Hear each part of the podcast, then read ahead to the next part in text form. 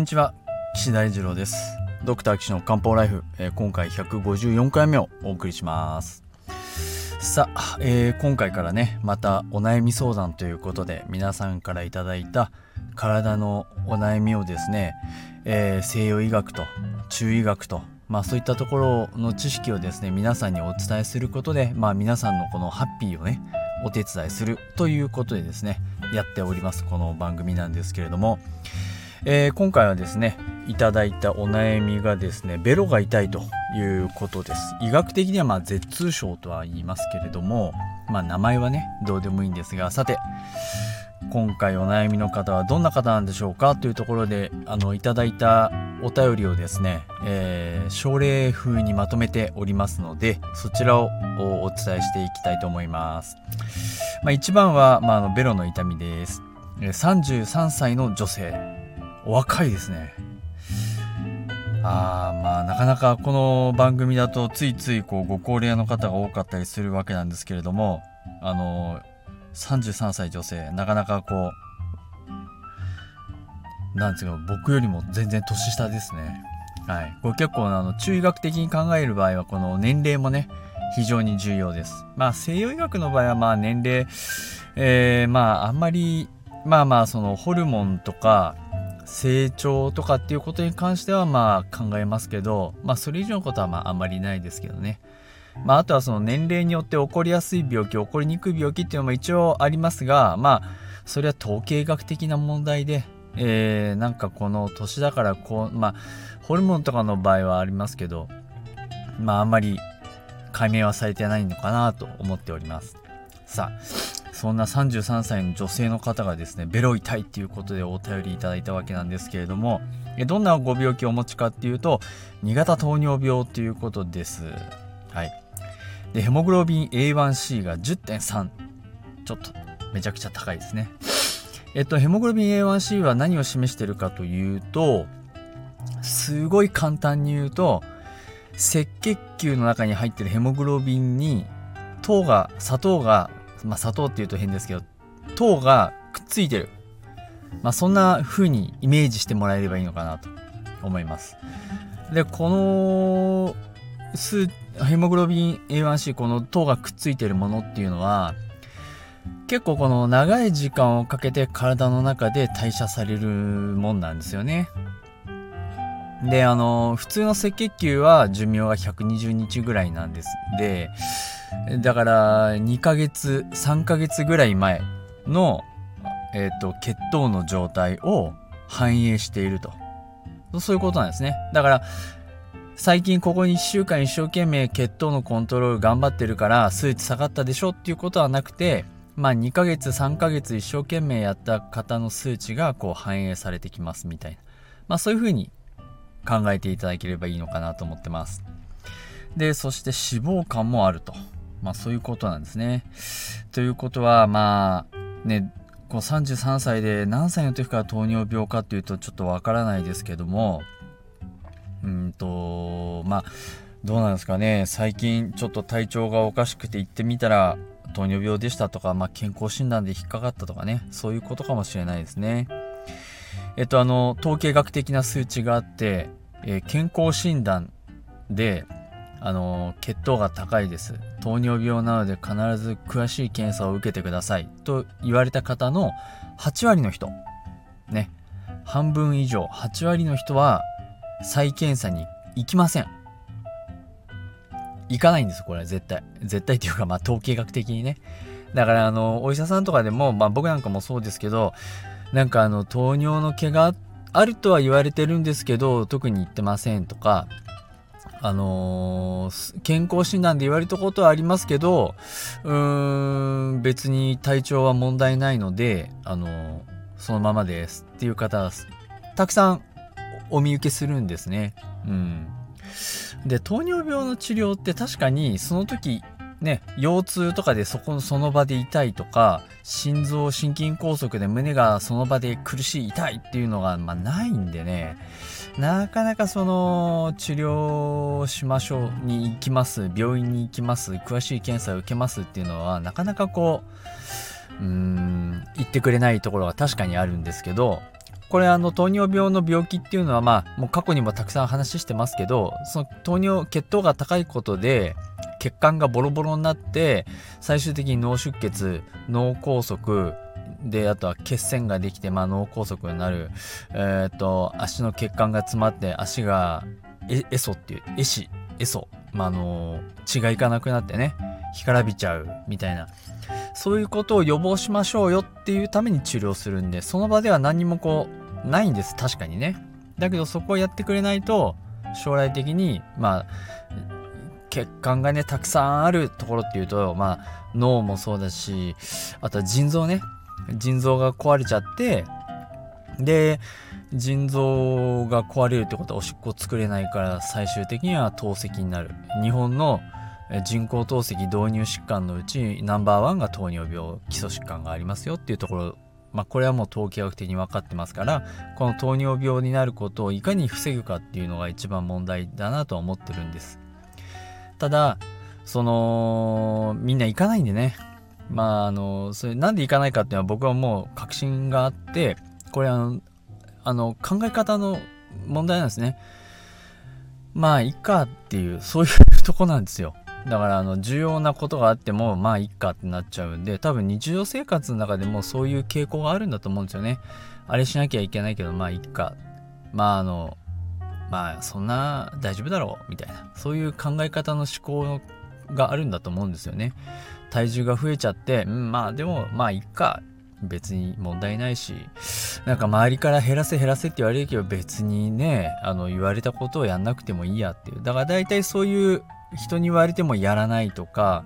重要なことを先に伸ばしにするみたいな傾向がきっとこういう糖尿病の人っていうのは絶対あると思ってて。そういうのをこう糖尿病的な考え方思考の脳の構造っていうふうに僕は考えてます。なんでね多分その薬を投与するよりもそういうこう何て言うのかな心理カウンセラーとかそういったところで治療する方が僕は効果的なんだろうなと思っててでどうにかしてそれでできるようにと思って日々まあ考えてはいるんですけどね。うん。なかなかその病室診察の時に数分で相手の考えを変えるっていうのはなかなか難しいので、まあ、ちょっとずつちょっとずついろんなことを言ってですねお話しして治療に積極的になってもらえるようにというね取り組んではおります。はい、でこの方が飲んでるお薬えー、グリミトール、シュアポスト、メトホルミン、ジャディアンス、メトグルコ、ビクトーザ、123456個。6個飲んでるんですけどえっとっすね全部糖尿病の薬です。すごい。これだけ飲んでてもヘモグルビン A1C か。あすごいですね。メミグリトールっていうのはですねアルファ GI って言ってあの腸で糖を吸収するのを阻害する薬ですね。なんで大体まあご飯前に食べます。でシュアポストっていうのは膵臓に働いてあのー、インスリンをこう頑張って出せよって刺激する薬なんですね。だからご飯食べる前に飲む薬ですねこれはね。うん。であとメトホルミンも SU 剤って言ってあのインスリンを分泌させる刺激する薬です。でジャディアンスっていうのはまあここ数年出てきた SGLT2 阻害薬っていうまあやつなんですけどあの体のねあのインスリンの抵抗性を下げるっていうなんかね脂肪とかがいっぱいあるとまあ糖尿病の人ってまあ大体太っちゃっててで太って脂肪がたくさんあってその脂肪がたくさんあると逆にインスリンの効きを悪くさせちゃう効果があるんですよね。だからそのこうその効果を打ち消すみたいな。インスリンが同じ量分泌されててももっと効くようにしましょう。そういうふうに改善しましょうっていうのがあのこの最近出てきたお薬です。でメトグルコでビクトーザ。でビクトーザもですねあのー、あ違うな。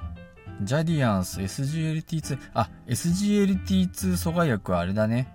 あのー、糖を排泄する薬だ。失礼しました。えっと、腎臓でこし取るんですよね。糖で、糖はね、出てくるんですよ。水と一緒に出てくんですね。で、そうすると、糖って体の大事なエネルギーだから、ああ、そんなに出てっちゃ困るよねって言って、再吸収するんですね。糖、糖出てっちゃ困るから。だから、おしっこの検査すると、あの、糖はマイナスになるんですけど、そこで、糖を再吸収させない。おしっこをの中に糖をバンバン出して血液中の糖を体の中の糖をおしっこから排泄しちゃおうっていう薬が SGLT2 阻害薬っていうことになる。すごいですよね。糖を再吸収させないってね。まあ一生懸命糖尿病をね治そう。っていう意気込みが感じられますけれどもまああの糖尿病の人はさっき言ったみたいにあのえっ、と人のアドバイスとかあの申し出とかに対してまあ消極的というか自分の意見の方が強い方なんで、まあ一生懸命ね、こうあのアドバイスしてもなかなかこの前に進んでくれない印象があります。だから逆に糖尿病の人を治療しようとするとめちゃくちゃ時間はかかるしなかなか良くならないしもう永遠に治療し続けないといけない。で最そういう人は最終的に腎臓が悪くなって透析するのでお医者さんっていう職業からすると必ずずっと治療を続けるまあお客さんなんですよね。うん、だから良くなったらはいさよならっていうのが絶対ないんですよ。だそう考えるとですね、リピート率は高いし、まあなかなかすごいそのマーケットだなっていうふうに、まあ私は感じてますけど、ただ僕はね、糖尿病の人を治したいなと思ってるんで、で、糖尿病の人こうしたら治るのになって思ってるところもありますから、やっぱ中医学やってる人はね、あの、治したいんですよね。あ、もう来なくていいよって。なんで、まあ、なるべくね、よくこのベロの痛いのも良くなってほしいなと思っております。あで、それからですね、この脂肪肝っていうのがありますね。まあ、糖尿病、ね、栄養を溜め込みすぎて、で、溜め込みすぎた結果、肝臓に脂肪としてたくさんたくさんたくさんたくさん溜め込んで、あの、肝臓がこの脂肪でタプタプになってるわけですね。まあそうすると肝臓の機能も悪くなっちゃうので、解毒作用が低下したりとか、あの、タンパク質作ったりとか、まあそういったところにも影響がこう出てくる。まあそういうことなんですよね。あのー、CT で撮るとですね、もう色が、普通はこの淡いグレーなんですけど、こう真っ黒になっちゃってたりしてね。うん、まあなかなかその、見た瞬間びっくりしますけど。はい。まあそんな感じで、この方がのね、糖尿病結構コントロール悪いですよ。きっと、体重と身長書いてないですけどね。あの、きっと結構な体格なのかなって、そんな感じがします。はい。そこで、えー、この人のそのベロの痛みについてね、まあ簡単にお話しますと、5日前からベロの中心の方が、あ、奥の中心の方、うん、中心の左右からすると中心、それの前後ろの奥の方がズキズキする症状が出てきましたということなんですね。で、今までも同じ痛みがあったけれども、あの、1日程度で改善してたんだけれども、今回はその5日前から全然改善しませんよっていうことでお便りいただいております。まあ、以前ね、絶痛症っていう回を、まあ、数回にわたってお話ししているので、過去のその配信もね、ちょっとぜひ参考にしていただければと思いつつ、まあ、今回は、この舌の痛みをね、どうやって治療するかっていうのをね、えっと、西洋医学的には、まあ、なかなかね、舌痛症難しいっていう、そこでもお話し、あの、過去の回でもお話ししてますんで、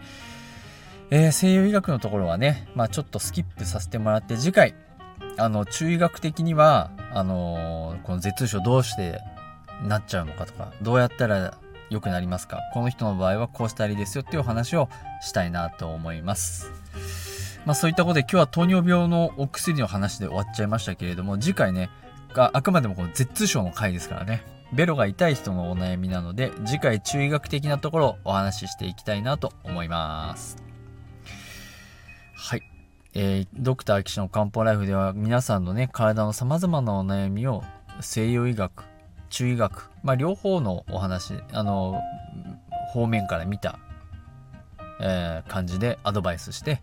こうしたらいいですよ、こういう病気なんですよっていうのをね、お伝えして、お悩みの方をね、少しでもハッピーにできるようにと思ってやっている番組でございます。もしお悩みがない方がいいんですけども、あって、治療してても良くならないとか、薬飲んでるけど、あの全然変わらないよとか、まあそういうお悩みの方はですね、えお便りをお寄せください。ホームページのお問い合わせ欄がありますんで、そこからお便りいただけると幸いです。ホームページの URL は、高崎漢方